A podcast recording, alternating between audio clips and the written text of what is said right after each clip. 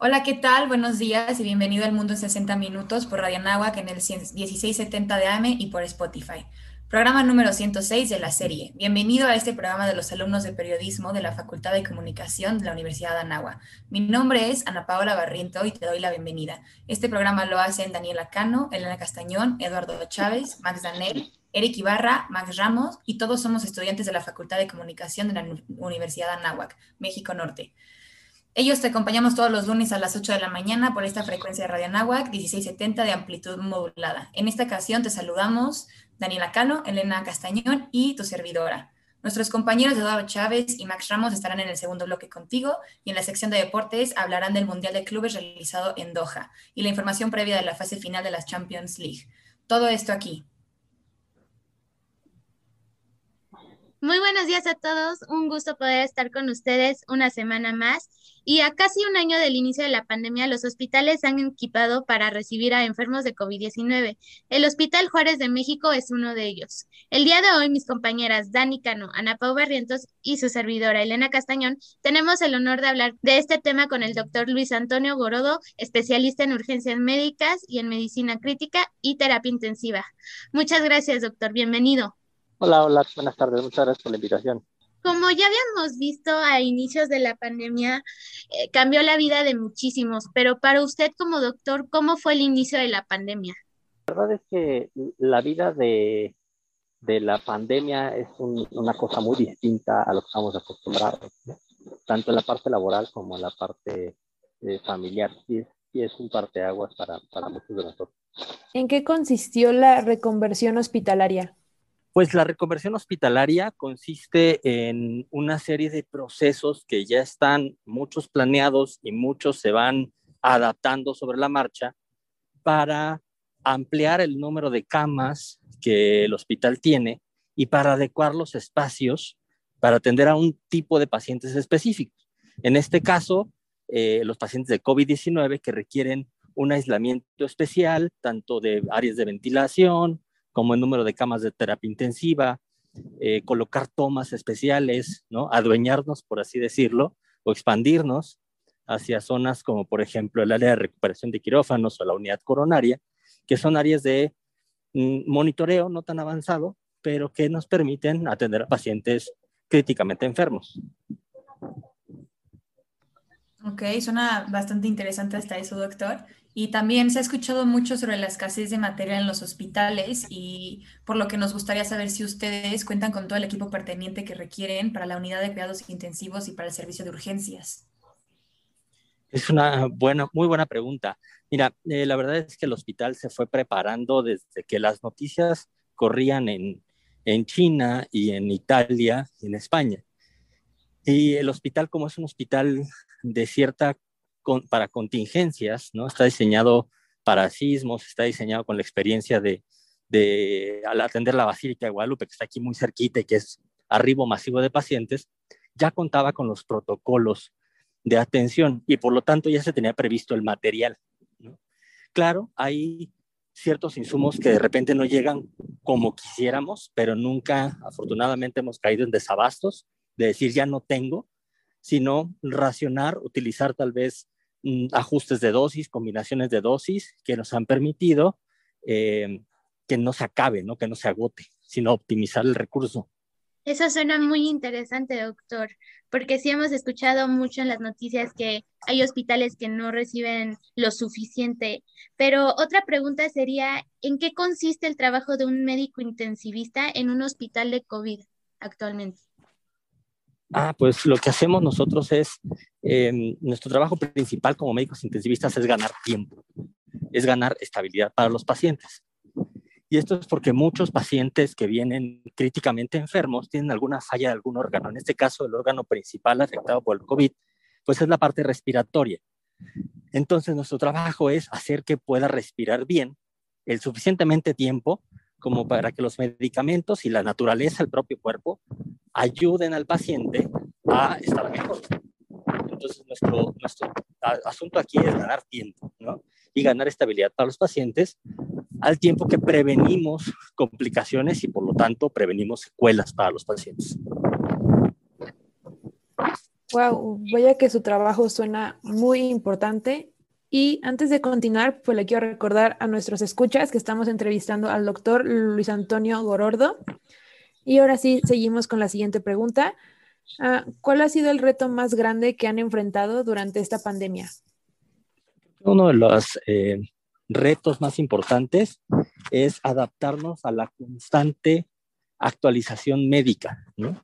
Uno como, como especialista normalmente estás pues tomando cursos, leyendo congresos, leyendo artículos, pero la masividad de la información con la que contamos durante toda la pandemia ha sido impresionante, ha sido abrumadora para muchos y es estar constantemente leyendo, viendo qué más, qué salió nuevo, cuándo se puede hacer, cómo combinar.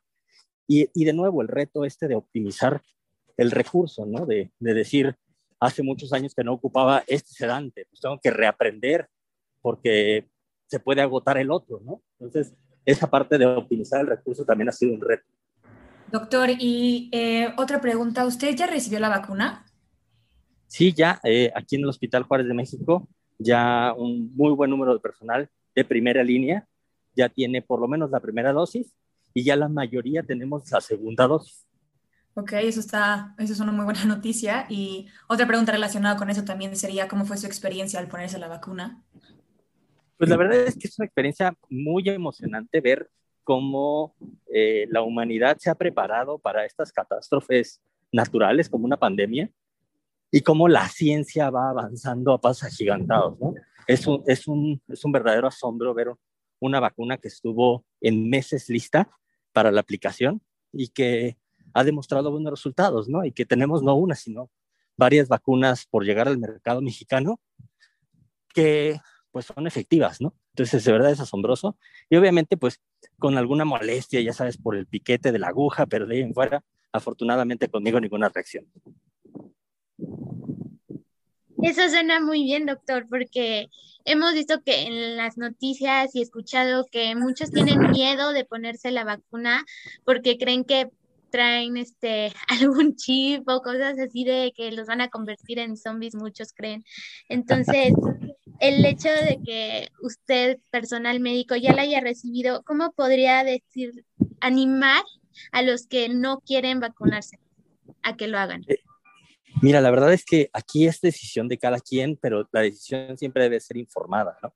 Yo respeto mucho a todas las personas que no quieren recibir algún tratamiento por sus propias ideas, por sus propios conocimientos, pero siempre y cuando sus, eh, sus decisiones sean tomadas con el conocimiento de lo que está sucediendo, ¿no? De los beneficios y también de los riesgos de no vacunarse.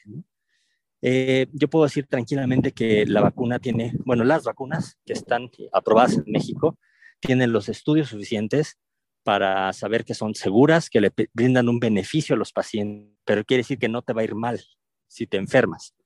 Y los efectos adversos que ha tenido la vacuna son pocos. Son mitos que tienen chips, son mitos que están hechos con eh, mil cosas, mil toxinas y etcétera. Eso es, eso es completamente erróneo creerlo y difundirlo.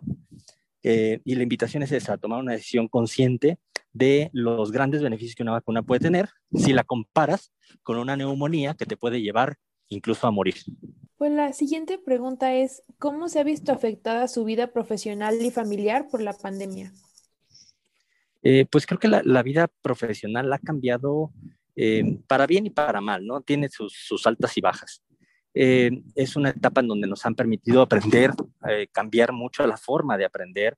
Ahora pues todo es en línea y eso nos ha acercado a más información, ¿no? Y, y, por el otro lado pues es el reto de mantenerte informado, que ahora es todavía más necesario ante tanta evidencia que, que sale todos los días en las revistas científicas, en las revistas médicas.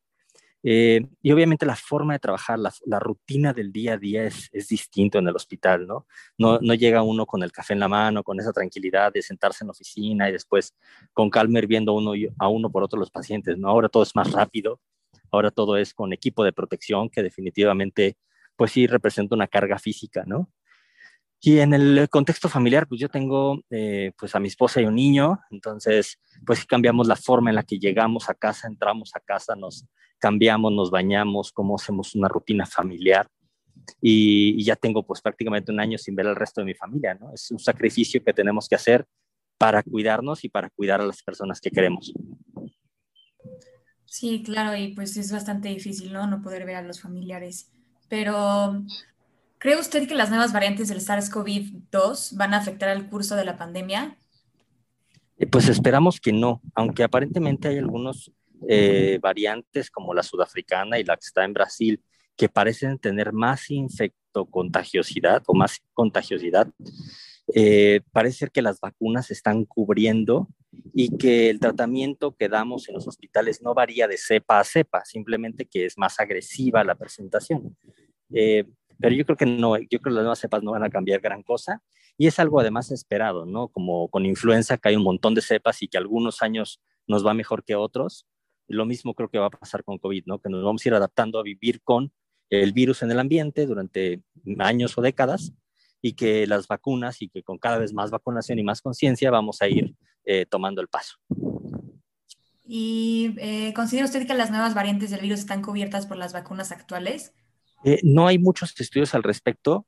parece ser que eh, la vacuna Sputnik 5 y la vacuna de Pfizer BioNTech sí cubren a las variantes actuales, pero desconozco la información de las otras vacunas, eh, si, si ya hicieron estudios para esas variantes. La verdad es que eso no lo sé. Y la última pregunta es, ¿por qué comentario volaría a la población de riesgo?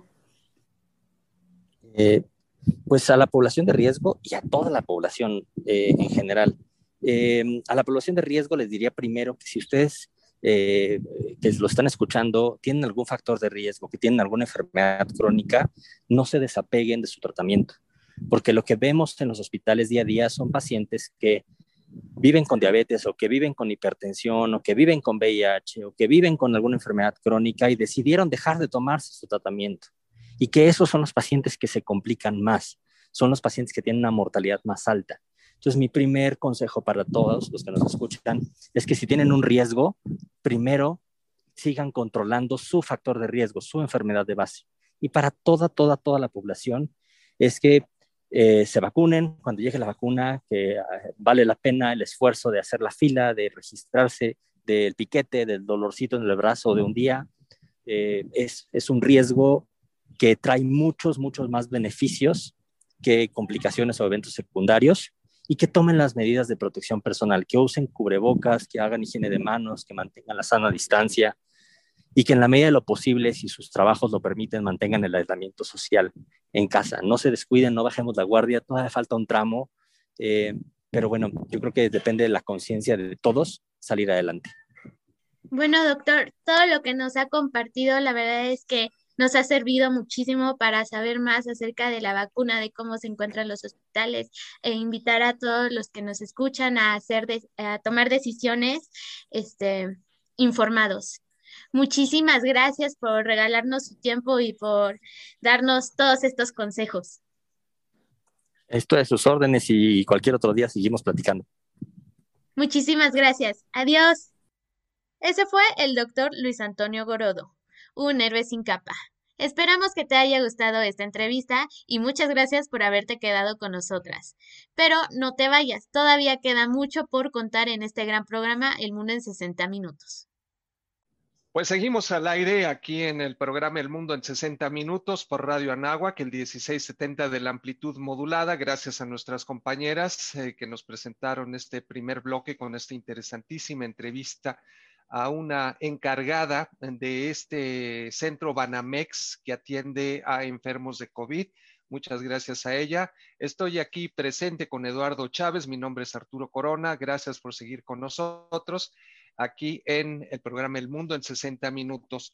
Uno de los temas que nos interesa mucho es esta iniciativa que pasó el Senado de la República, el senador muy en concreto, Ricardo Monreal, para regular las redes sociales en nuestro país. Para hablar sobre este tema, nos da mucho gusto recibir a la maestra Laura Coronado.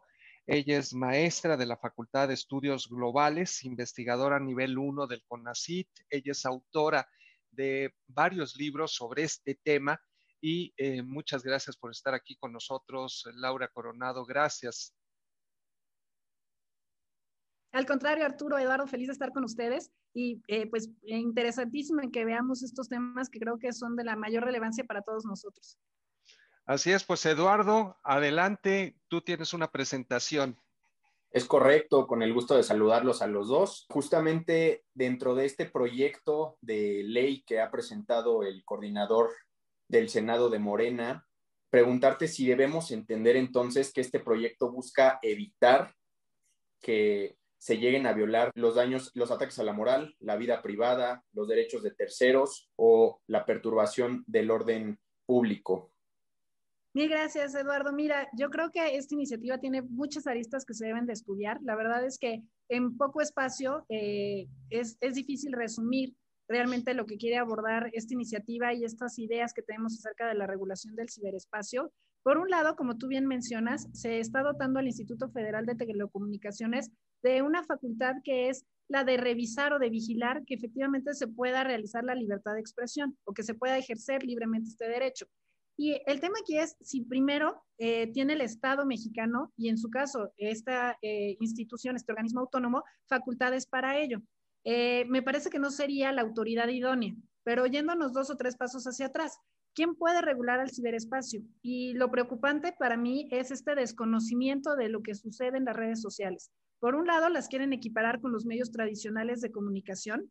Eh, como tú bien mencionas, el artículo sexto constitucional eh, ya viene de una larga tradición, eh, y creo que heredamos desde la Revolución Francesa en el constitucionalismo mexicano, acerca de quién puede o no censurar las ideas. Y teníamos esta visión del Estado en donde él era el que requisaba el papel, es decir, el Estado era el que censuraba a los particulares. Y con esta eh, censura o mal llamada censura que hemos visto del discurso de Donald Trump previo a, su término de, mandato en Estados Unidos, creo que, nos está hablando acerca del poder de las redes sociales y también del poder de los ciudadanos. Ahora el Estado no es el que censura, sino que eh, la iniciativa privada, la sociedad civil, los ciudadanos, somos los que censuramos al poder. Y creo que esto es lo que hace que la iniciativa esté mal estructurada de suyo, porque de origen no nos está ayudando, no nos está sirviendo para efectivamente conocer lo que son las redes sociales y hacia dónde debemos de regularlas. Yo claro que yo quiero que se regulen, yo no quiero que vivamos como en el, en el salvaje oeste o que vivamos en tierra de nadie. O sea, ahí eh, efectivamente tendríamos menos prerrogativas o nuestros derechos se podrían ver vulnerados. Pero el problema es que si no conocemos cómo es este sector de las telecomunicaciones, vamos a distorsionarlo y vamos a crear un hoyo negro o vamos a crear un vacío en donde la ley va a ser absurda y no se va a aplicar. Y justamente tocaste un tema muy importante eh, respecto a esto que sucedió en el Capitolio apenas unas semanas atrás. Me gustaría preguntarte, entonces, ¿cómo podemos llegar a un punto medio donde haya un consenso precisamente para que se evite este fomento al agravio de terceros, pero sin censurar a nadie? Bueno, yo creo que llegar a un punto y medio en cualquier sector es difícil. Eh, siempre vamos a estar en búsqueda de este tipo de parámetros. Eh, los extremos obviamente son cada vez más peligrosos y por un lado tenemos esta libertad de expresión y como tú bien mencionabas, ciertos límites que están en nuestra constitución y que están prácticamente en todas las legislaciones a nivel internacional. ¿Qué es lo que no puedo hacer para caer en libertinaje? Atacar a terceros, ya sea su honra, ya sea su imagen, ya sea comercializando ciertos productos o ciertos servicios que dañen a terceros, es decir, que vulneren sus derechos de autor o su propiedad intelectual. ¿Qué es lo que no puedo hacer? Ir en contra de la paz pública, en contra de la seguridad nacional, porque obviamente eso vulnera otros derechos, vulnera las responsabilidades que tenemos nosotros a partir del pacto social. Entonces, para que yo pueda ejercer cualquier derecho, inclusive el derecho de libertad de expresión, debo de tener ciertos límites, no puedo pasar de esa frontera porque entonces incurro en el libertinaje. Pero si por el contrario voy a prohibir todo lo que voy a decir en las redes sociales o voy a estarlo monitoreando o voy a estarlo censurando, vamos a creer en un supuesto en donde los propios ciudadanos vamos a tener miedo de publicar algo. ¿Qué tal si alguien me demanda? ¿Qué tal si una empresa me baja el contenido? ¿Qué va a pasar eh, si las autoridades se enteran de lo que yo estoy publicando. Y entonces caeríamos en la autocensura, que también es un gran riesgo, que es un gran peligro. Entonces, me parece a mí que estamos en una situación efectivamente en donde se están reacomodando los actores políticos y en donde por primera vez todos los ciudadanos podemos tener una mayor injerencia. Maestra Laura Coronado, un ejemplo muy claro en estos últimos días fue lo que sucedió en el Capitolio, la incitación a la violencia de la que acusan al presidente Donald Trump. Y precisamente hace unos días, Twitter, muy exacto, muy, muy, muy definitivo, prohibió a Trump usar su red. Eso ya es definitivo. Pero aquí el, senador Ricardo Monreal está diciendo que eh, un dueño de Twitter, de Facebook, no puede decidir o un consejo de estas plataformas no puede decidir quién tuitea, quién participa en Facebook, quién publica algo, sino que debe de ser la autoridad la que diga si, quién puede publicar y quién no. ¿Estamos ante esto? Es que la disyuntiva, y por eso les hablaba acerca de la naturaleza del ciberespacio, es que está eh, confundiendo la iniciativa dos vertientes diferentes. Por un lado, es este servicio que sí es una concesión que otorga el Estado a partir del espectro radio, eh, radiofónico o radioeléctrico. Eh, ahí sí tenemos a las televisoras o a las compañías relacionadas con la radio que piden una autorización. Ahora quieren pedirle una autorización a las plataformas que tengan más de un millón de usuarios. Incluso es ambigua esta legislación porque no te dice si es un millón de usuarios mexicanos o un millón de usuarios en términos generales. O sea, está clasificando a Facebook, Twitter, TikTok, por mencionar algunas, pero hay muchísimas redes sociales. Cuando se hace esta eh, diferencia o este matiz, pues no es lo mismo regular a Telcel o a Telmex, que son proveedores de servicios de Internet, o Axtel o cualquiera de estas compañías como ATT, frente a lo que son las plataformas de las redes. Las redes son hechas por particulares. ¿Qué es lo que han hecho Twitter, Facebook y otras plataformas eh, en el mismo sentido? el buscar un entorno mucho más amigable. A ellos no les eh, beneficia para nada el tema de los bots, o sea, ellos no ganan dinero por tener bots, al contrario, ellos se ven perjudicados porque en la manera en la que yo veo que el discurso es menos orgánico, menos natural y se vuelve artificial, me voy a salir, porque en realidad no es lo que yo estoy buscando como usuario. Eh, Facebook no tiene tanto este problema de los bots como Twitter, pero tiene estos grupos que se arman y entonces estos discursos obviamente pues se pueden polarizar mucho más. Ahí lo que tenemos son las granjas de likes, es decir, estas personas que te venden por paquetes en el bajo mundo, como le dicen, a seguidores o personas que les van a dar el famoso me gusta para popularizar ciertos perfiles o para hacer mucho más visibles ciertos contenidos ellos lo que quieren es tener un entorno que sea mucho más sano. Y estas políticas han, ido cambiando. De hecho, el tema de los eh, presidentes o los líderes del mundo eh, ha ido cambiando en los últimos meses. A partir de COVID eh, y con todo el tema de la pandemia, me parece a mí que las redes sociales en términos generales fueron muy responsables en el sentido de poner estos avisos, estas notas, en donde te dicen que acudas a información oficial, que acudas a los expertos de la Organización Mundial de la Salud, en donde te ponen links para que tengas el contraste de información y creo que esto es muy responsable. Eh, las políticas de Twitter incluso cambiaron para no hacer que este discurso que pudiera ser polémico se bajara de inmediato y había unas políticas para los usuarios comunes y corrientes, como nosotros, más, más comunes que otra cosa, y eh, otro para los líderes del mundo. Y lo que dicen es que no puede haber una persona, voy a poner un ejemplo mexicano, como Pati Navidad diciendo que nos van a, a robar nuestro cerebro por inyectarnos la vacuna. O sea, dicen, esto pone en riesgo la salud de las personas, va en contra de la seguridad nacional y por lo tanto no podemos permitir que un discurso distorsione la información que estamos recibiendo. Pero sí existe cierta acotación, sí existe ciertos términos y condiciones que están en el momento en que tú te adhieres a estas redes. Y me parece muy polémico que lo hagan justo en un año electoral. O sea, creo que pueden tener un problema grave, en realidad, porque si alguien necesita a las redes sociales, son los candidatos de una de las elecciones que va a ser de las más grandes que hemos tenido en el país y que además, eh, pues estamos en plena contingencia, entonces una manera de acercarse al electorado va a ser a través de estas plataformas. Una de las grandes críticas es que el Instituto Federal de Telecomunicaciones es un técnico, tiene que ver con el espectro radioeléctrico, la telefonía celular, en fin, y si los ponen a ellos a censurar, nunca vamos a acabar, quien sea, nunca vamos a acabar censurando, cortando, sacando de las redes. Entonces, esto está abierto a debate, eso lo dijo ya el senador Ricardo Monreal, se va a debatir, pero dice que esto se tiene que hacer tarde o temprano, se va a regular una regulación, una censura. Una de las grandes ventajas de las redes sociales es la libertad de expresión, de que tú puedas decir lo que quieras, pero debe de haber ciertos parámetros. ¿Hacia dónde vamos?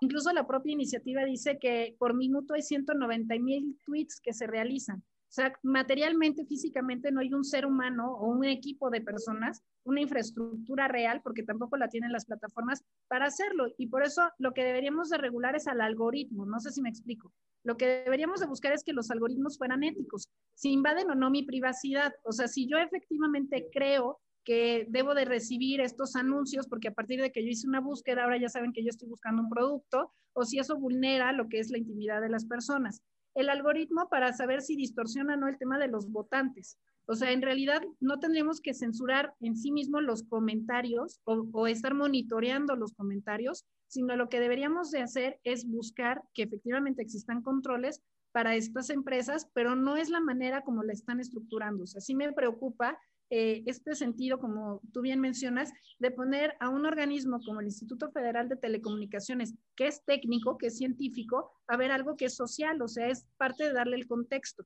O sea, en realidad es muy difícil la forma en la que lo quieren instrumentar y es muy peligrosa, porque además el Instituto Federal de Telecomunicaciones está en la mira de ser eh, absorbido por la Secretaría de Comunicaciones y Transportes y era una de las grandes críticas que se tenía al régimen del partido único. O sea, se hablaba de las facultades que tenía gobernación de calificar las elecciones y ahora estás dando un poder igual o superior a otro órgano, ni siquiera gobernación, eh, que además no tiene la estructura ni las facultades, ni siquiera la visión que necesitaríamos para poder monitorear.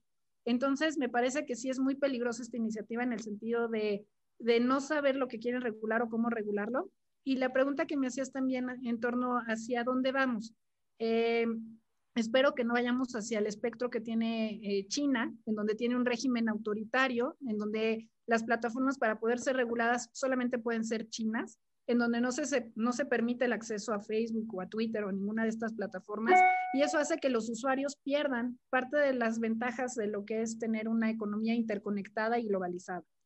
Eh, y, se vulnera mucho la libertad de expresión y hemos visto manifestaciones en Corea del Norte y en otras regiones cercanas a China. El problema es que no se está haciendo a través de la comunidad internacional, o sea, no hay una armonización de derechos y no podemos aterrizar, como les mencionaba, eh, esto es China, esto es Francia, esto es México. O sea, cada vez la interacción es tan rápida, tan ágil, que comercialmente es imposible detener esta información. Y por otro lado, eh, me parece que tendríamos que preguntarnos si basta con la autorregulación de las empresas. O sea, por un lado, la postura es decir, pues que cada una de estas plataformas se dé sus propias reglas y tú decides si entras o no. Eh, lo otro es el abismo de decir, pues que el Estado intervenga o los estados intervengan o es que se hagan a través de organismos internacionales. Y la tercera postura, que a mí me parece que aunque suena utópica, creo que sería la mejor, y es que los propios ciudadanos decidamos cómo deben de ser estas reglas, o sea, que el propio mercado fije las normas. Las empresas no se van a querer limitar, es algo lógico, va de acuerdo a su negocio, ellos son un negocio. Eh, por otro lado, los estados van a querer tener más poder, van a querer tener más control. Y entonces, en realidad, quienes sí vamos a tener una legislación adecuada, vamos a ser los ciudadanos, los que utilizamos las redes, los que las conocemos me van a decir muchas personas, eh, pues es ilógico y cómo nos vamos a poner todos de acuerdo, pero vimos también hace dos semanas el tema de Reddit y de GameStop y, lo que hicieron con la bolsa de valores, de un grupo de personas que se unieron.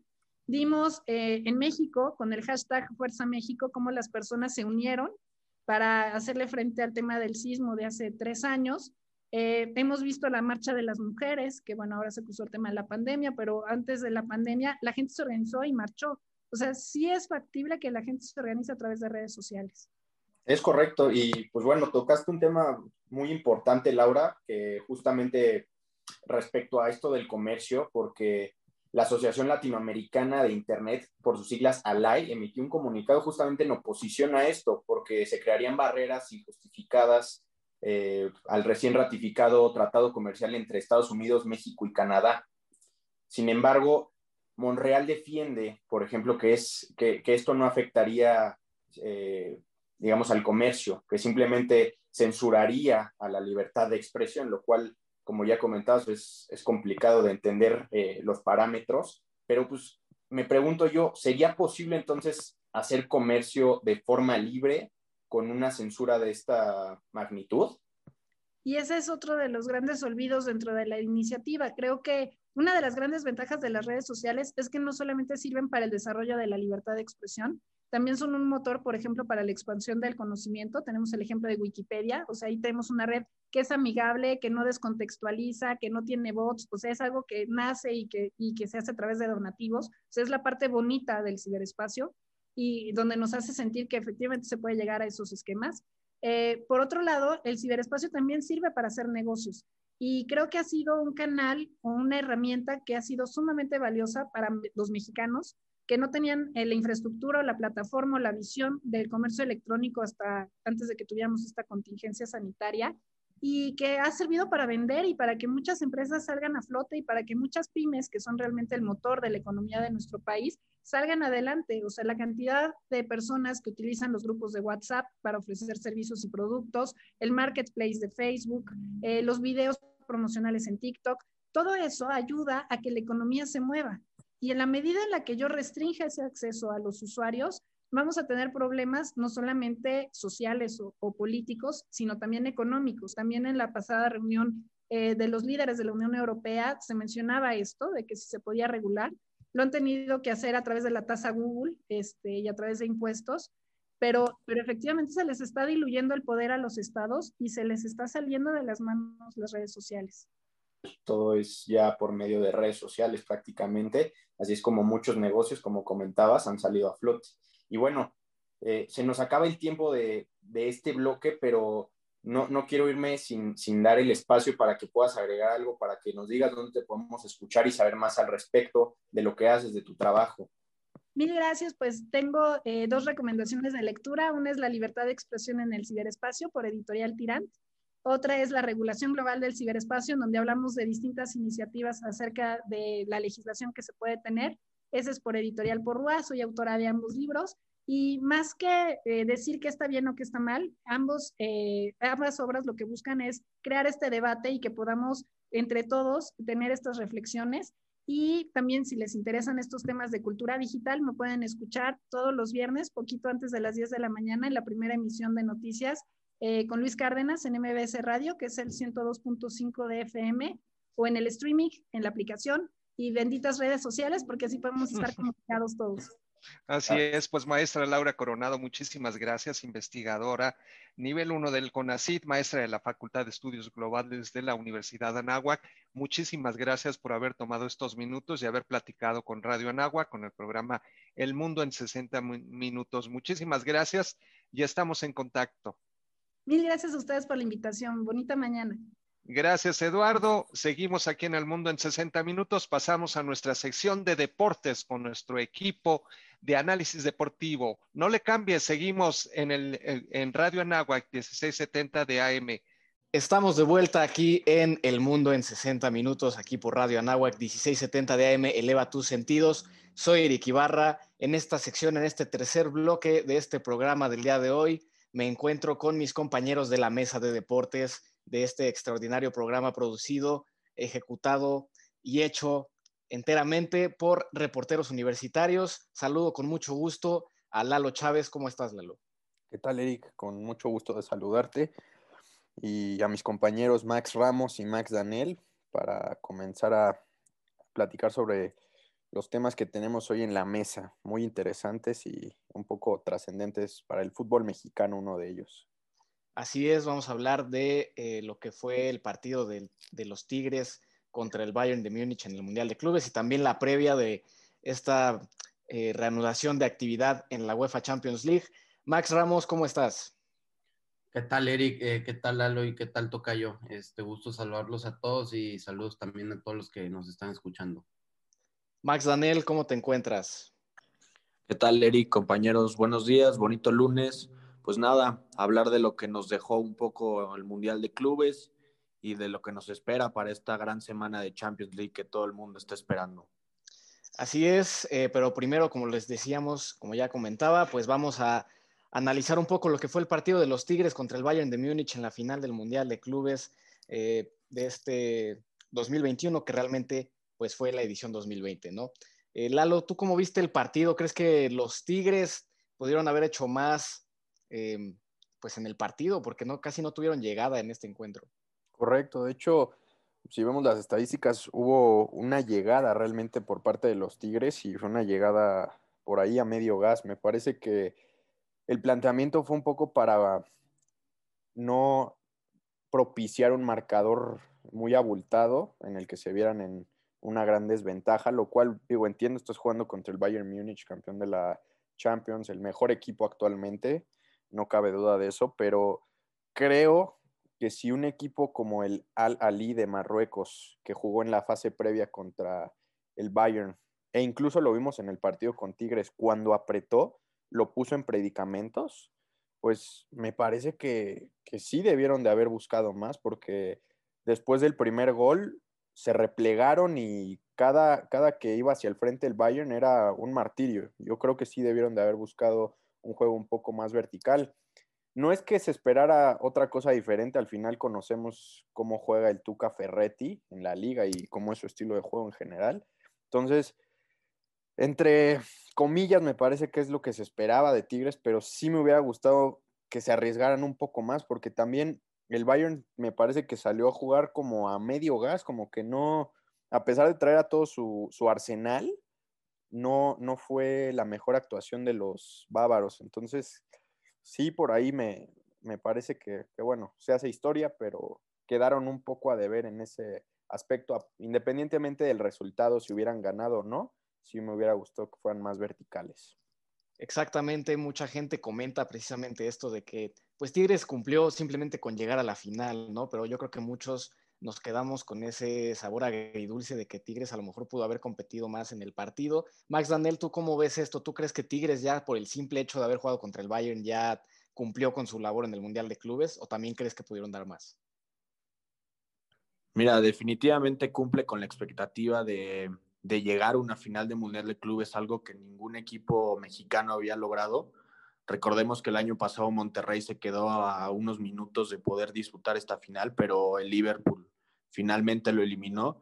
Bien, como decía Lalo, el Tigres es está muy a su filosofía de no atacar, pero recordemos que la posición del partido fue muy pareja, fue un 55% para el Bayern y un 44% para, para los del Tigres.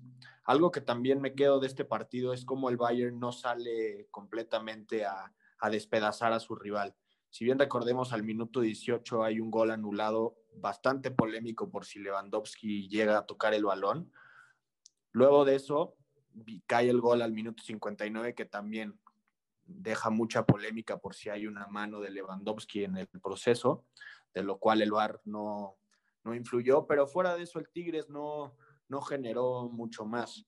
André Pierre Guignac se vio relegado a lo que su equipo juega, que es solo retener el balón y buscar el, error de la defensa. Claro que es un gran logro haber llegado a la final, pero como bien dice Seri, hubiera sido mucho mejor y todos nos quedamos con esa espinita del que el Tigres hiciera otro partido muy diferente y que el resultado hubiera sido tan siquiera un empate y de ahí llevarlo a la prórroga. Y pues ahí es un volado a ver que realmente qué hubiera pasado. Sí, sin duda. Eh, bueno, Max Ramos, a ti preguntarte cómo colocarías esta actuación de, los Tigres dentro de pues otras actuaciones que han tenido los, los equipos de, la CONCACAF, ¿no? Porque recordemos que el Necaxa también tuvo una actuación destacada en el 2000, y el Monterrey el año pasado también en el 2019, eh, la edición 2019, mejor dicho. Entonces, ¿tú dónde colocas esta actuación de los Tigres? ¿Si es la mejor de la historia o crees que otra fue la mejor de otro equipo? Este, híjole, qué pregunta tan, tan engañosa. Este, fíjate que yo creo que por rendimiento, así por rendimiento del equipo, diría que la actuación de Rayados es superior, ¿no? O sea, encontré un equipo europeo, porque Rayados le jugó del tú por tú el año pasado a Liverpool. Pero pues si hablas de, del camino, de, del lugar, de, de, lo que obtuvo, pues evidentemente está pues Tigres un escalón arriba, ¿no? A mí sí me deja, como te decía Lalo y, y, mi tocayo Max, este, me deja un poco frío el accionar de, del Tuca Ferretti, ¿no? Entonces, creo que pues estás en este tipo de competencias, ya, ya tienes el segundo lugar asegurado. Qué mejor que buscar la gloria y ganarle al, al reciente campeón de la Champions League y ganador de un triplete, ¿no? Por segunda ocasión. Entonces, pues te, te repito, este, creo que por actuación en, en, general, por rendimiento del equipo, por todos sus jugadores, creo que el de Monterrey, este, ese Mundial de Clubes venían inspirados este, después de aquella final contra América. Y, y Tigres sí me deja, me deja un poco con ese sabor amargo, ¿no? Este, que a pesar de ir perdiendo 1-0 no arriesgaran más. Eh, entonces, creo que está parejo, pero pues si me pides un, lugar así, este, sí te diría que, el de Tigres, obviamente por, el logro de, ganarle primero al ganador de la Copa Libertadores y segundo, pues por competir hasta el final con, con el Bayern Múnich, ¿no? Ya como decían, pues el marcador 1-0 y estuvieron a, eso, pues a un gol de empatar. Así es, yo también considero que esta es la mejor actuación de, de un equipo en el Mundial de Clubes. Y bueno, también no olvidarnos del poderosísimo Necaxa de Don Ramón, ¿no? Este, con, ahí empatando con el Madrid 1 a 1, yéndose a penales y ganando en esa instancia el Necaxa. Pero bueno, vamos a pasar ahora al previo de la primera semana de lo que será la, reanudación perdón, de la UEFA Champions League. Este martes 16 de febrero del 2021 volverá la acción de la Champions y empezamos con el partido de Leipzig contra el Liverpool. Que el, Liverpool que ha sufrido mucho en la defensa y que en este momento se encuentra a 10 puntos del Manchester City en la Premier League. Eh, y yo creo que pues es favorito, ¿no? Para, para llevarse este partido y bueno, esta, esta ronda como tal. Lalo, ¿tú qué opinas? ¿Tú ves al Liverpool favorito?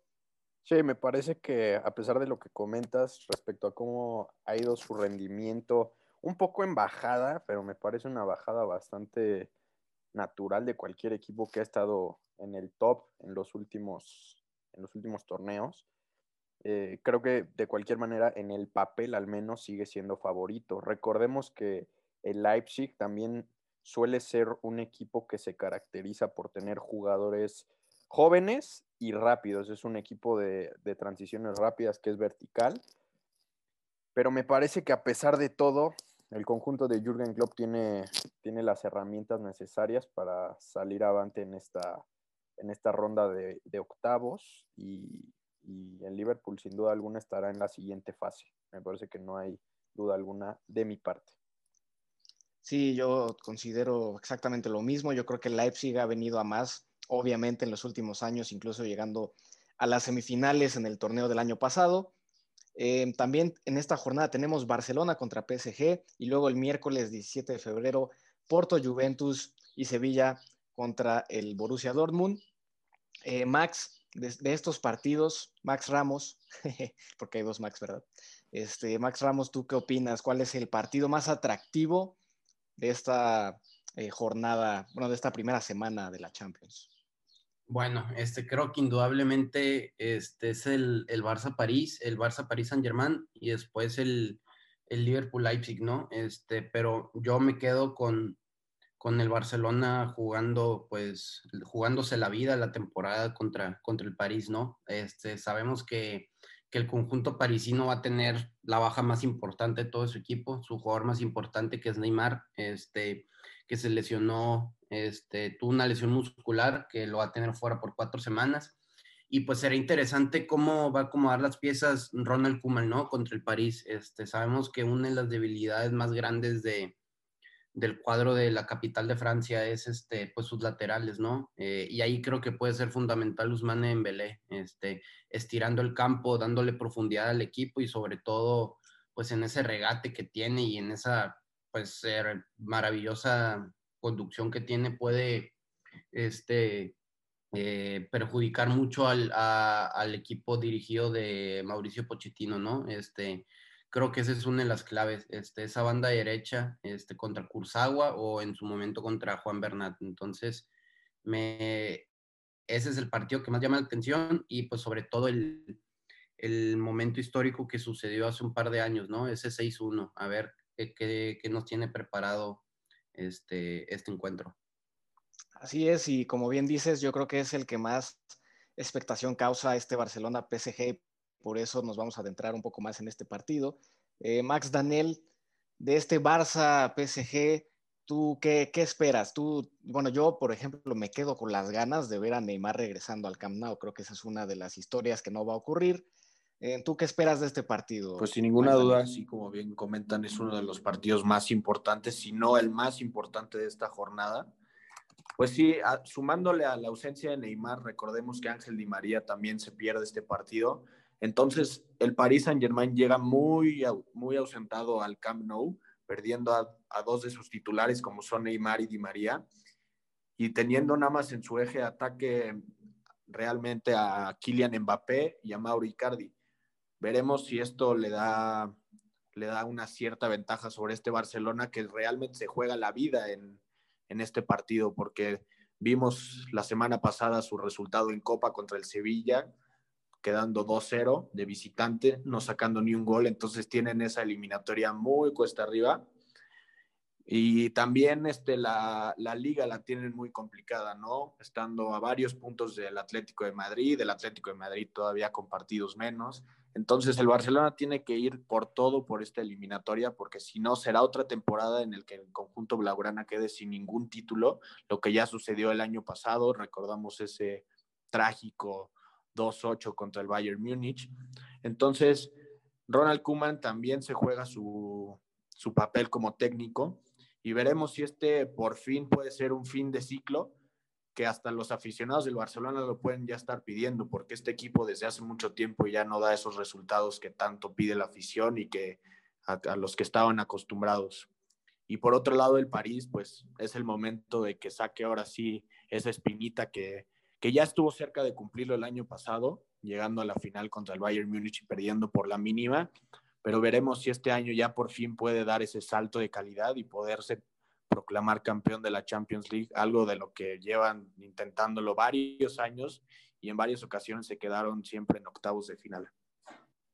Sí, esto del Barcelona, esta crisis por la que está pasando ya desde hace algunos años, ¿no? Como bien dices, con esto en la Champions de que ya no pueden eh, ni siquiera llegar a las semis o no pueden ganar eh, el torneo, entonces eh, pues sí se verá de qué está hecho el Barcelona de Koeman en este año. Y bueno, hablando de otro partido atractivo de esta jornada, el Sevilla contra el Dortmund.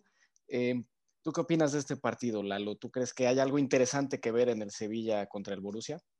Eh, sí, bueno, me gustaría nada más agregar un poco a lo que, a, o sea, ya en complemento final a lo del Barcelona, que bueno, también no solamente ahorita es la Champions, sino que están a un paso de quedar fuera de la Copa del Rey justamente contra el Sevilla, uno de los equipos que, de, de los que nos toca hablar en, un momento, están dos goles por cero abajo en la Copa del Rey a la espera del partido de vuelta. Entonces, el Barcelona se va a jugar el todo por el todo y podrían firmar, si no la peor, una de las peores temporadas de las últimas décadas.